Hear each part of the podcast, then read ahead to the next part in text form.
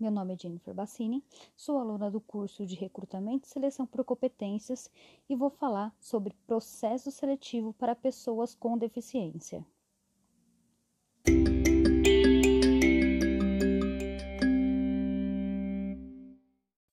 Deficiência é qualquer tipo de perda ou anormalidade que limita as funções físicas, sensoriais ou intelectuais de uma pessoa. As pessoas com deficiência possuem certas dificuldades de se enquadrarem na sociedade por falta de acessibilidade ou até mesmo preconceito. Existem tipos diferentes de deficiência. Algumas delas são a deficiência visual, que é a perca ou redução da visão, dividida em dois grupos: a cegueira, que é a perca total, e a baixa visão, definida pelo comprometimento do funcionamento visual dos olhos. A deficiência auditiva é também uma perca total ou parcial, só que da audição. Pode ser causada desde o nascimento ou por alguma doença. A deficiência mental ou intelectual é caracterizada por problema que acontece no cérebro e leva a um baixo rendimento com dificuldades de abstração e interpretação.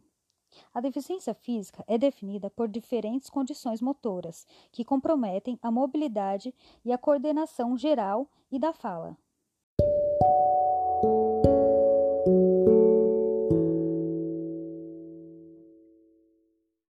O que é acessibilidade?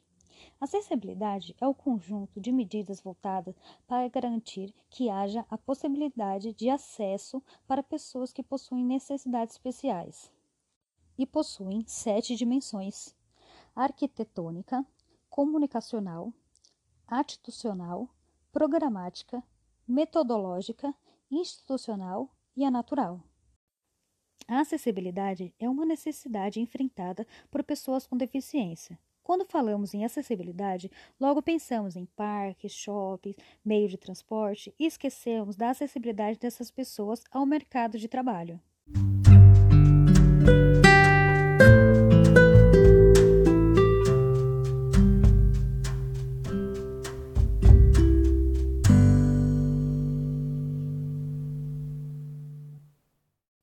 De acordo com o IBGE de 2010, quase 24% da população brasileira tem algum tipo de deficiência, média de 45,6 milhões.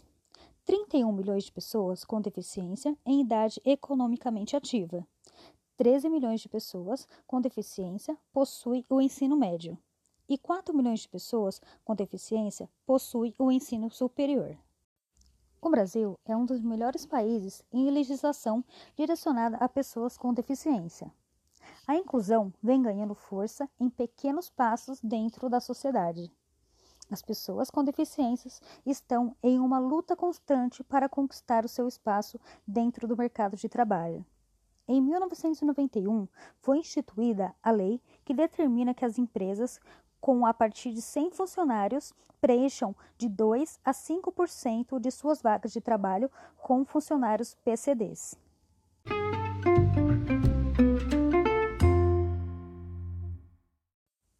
Agora vamos falar sobre inclusão. Para a inserção de PCDs no mercado de trabalho, é necessário que o candidato tenha o laudo médico especificando o tipo de deficiência com o código de CID. Este laudo tem a validade de seis meses até um ano para ser aceito pelas empresas.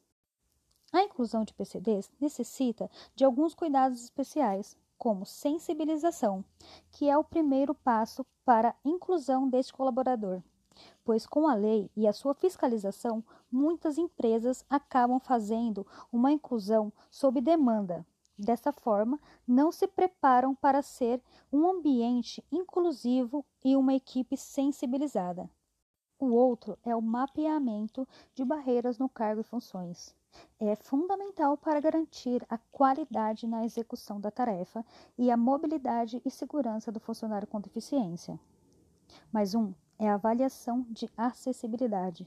É necessário para garantir que o PCD não tenha dificuldades de se locomover ou de exercer a tarefa imposta pela vaga. A fase do recrutamento e retenção. O recrutamento deve ser observado de algumas etapas diferentes para garantir a certibilidade da contratação, respeitando aspectos como a inclusão e o atendimento da própria organização. A retenção deve manter ou aperfeiçoar as medidas prometidas no momento da contratação. E por último, o treinamento, como através de cursos para melhoria de qualidade do PCD, oferecendo capacitação profissional, ações que levam à inclusão e integração no mercado de trabalho.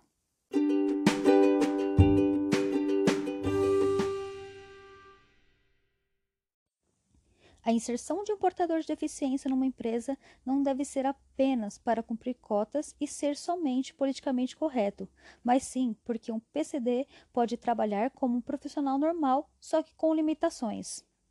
Além de dar oportunidade para PCDs, a empresa ganha independência e reconhecimento no mercado de trabalho e é um grande passo para uma gestão de pessoas mais humana e livre de preconceitos.